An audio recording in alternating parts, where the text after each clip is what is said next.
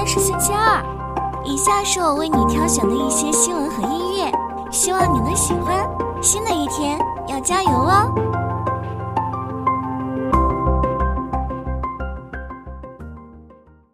中国人民银行、国家金融监督管理总局八月三十一日发布通知，自九月二十五日起，允许商业银行开始下调存量首套住房商业性个人住房贷款利率水平。九月二十五日，存量房贷利率调整政策正式落地实施。据时代财经了解，截至目前，已有建设银行、农业银行、工商银行、中国银行等多家国有大型下调存量首套住房、二套转首套以及公积金组合贷中的商业性个人住房贷款利率水平。从各家银行公告来看，存量房贷利率的调整幅度与贷款发放时间、所在城市首套房贷利率政策下限情况相关。据央视财经报道，全国范围调整的平均幅度大约为八十个基点，房贷利率下调将降低购房成本。李女士是安徽省合肥市的一套房贷客户，她告诉时代财经，她的贷款总额是一百零八万元，贷款利率从百分之五点四三降到了百分之四点二，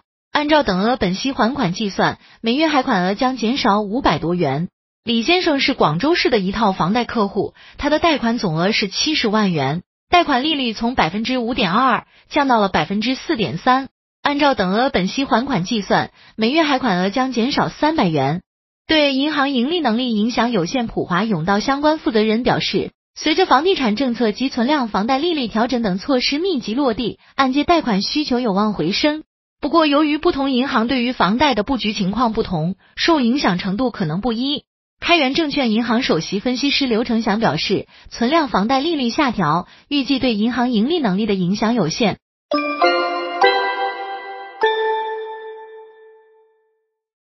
生成式 AI 企业大盘点，ChatGPT 遥遥领先，流量占比百分之六十。最近，国外一网站统计分析了近一年来约五十家做生成式 AI 的公司数据，发现 ChatGPT 遥遥领先，月活用户达十五亿。流量占所有生成式 AI 产品的百分之六十以上。除 ChatGPT 外，大多数生成式 AI 初创企业都是最近一两年兴起的，超过四成公司是零融资创业。排名前十的产品中，一半拥有自主研发的模型、交谈机器人、图像生成等是主要类别。客户高度认可这些 AI 产品价值，平均月订阅费用在二十美元左右。目前，大多生成式 AI 还更依赖网站流量，移动端潜力有待开发。行业分析认为，生成式 AI 行业远未到红海状态，仍有很多蓝海领域。初创企业可抓住机遇，通过细分领域专业化发。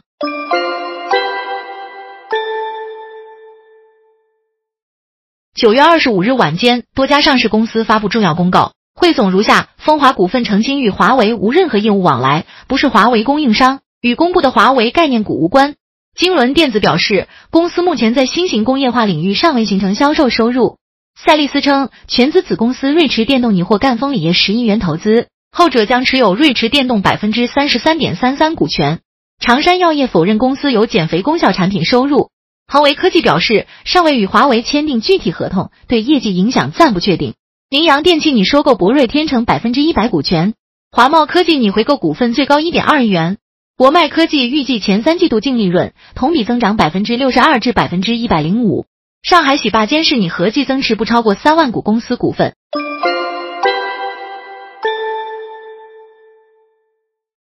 智界 S 七问界 M 九将在年底发布。九月二十五日，在今日的华为秋季全场景新品发布会上，华为常务董事、终端部室友余承东宣布了智选车的最新进展。他表示，新问界 M 七上市之后，平均预订单量约一千五百台。首款轿车智界和奇瑞合作将在十一月下旬上市，将超越 Models 的尺寸和规格。接下来，在今年十二月，问界 M9 也将上市。华为智选车业务首款轿车智界 S7 定位高能大空间智慧轿跑，除了首搭 Harmonious 四智能座舱和搭载华为高阶智能驾驶外，智界 S7 将搭配二十一英寸锻造轮毂、Brembo 高性能卡钳以及碳纤维尾翼，展现出了高性能的运动底色。作为华为智选车业务的新品类，智界 S7 将于二零二三年十一月正式发布。全景智慧旗舰 SUV 问界 M9 将于十二月如期发布，主打卖点为全新的家族化设计，媲美 MPV 级别的全尺寸百变空间，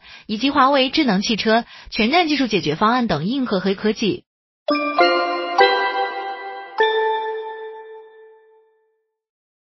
存量房贷利率下调，客户喜提每月少还千元。九月二十五日，多家银行正式下调存量首套及二套转首套个人住房贷款利率。客户反映房贷利率下调后，每月还款减少五百元以上，这主要得益于贷款利率调整至贷款市场报价利率 LPR 周期低点，具体调整幅度与贷款发放时间等因素相关。对二零一九年十月前发放的首套房贷，可调至 LPR 不加点。十月至二零二二年五月发放的可调至 LPR，二零二二年五月后发放的可调至 LPR，再减二十个基点。二套转手套需客户主动申请，不过部分客户反映自己贷款行 APP 仍无法查看调整后的利率。业内人士分析，银行系统调整需要一定缓冲时间。此外，个别城市如北京、上海等的银行首套房贷最低利率仍高于 LPR 水平，这类客户利率调整幅度有限。银行业专家表示，存量房贷利率下调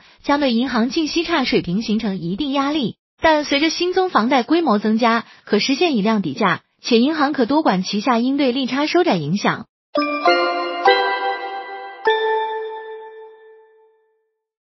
此次获批版号包括中手游零零三零二旗下的聊天群的日常生活，中青宝旗下的头号矿工、弹射之星、喵星猎人等多家知名厂商的游戏。九月二十五日，国家新闻出版署发布九月国产网络游戏审批信息，共八十九款游戏获批。此次获批版号包括中手游旗下的聊天群的日常生活、中金宝旗下的头号矿工、弹射之星、喵星恋人等多家知名厂商的游戏。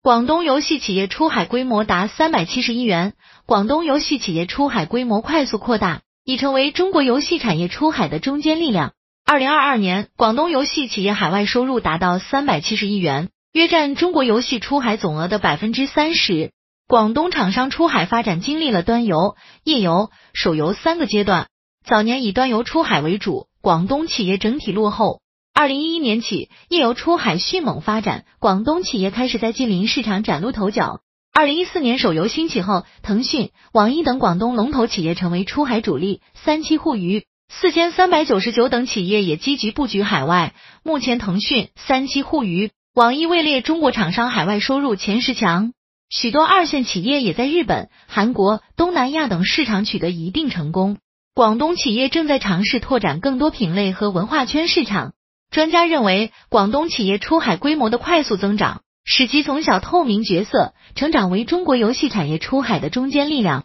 随着这些企业进一步丰富题材和市场，有望发挥更大作用，拓展中国游戏的国际影响力。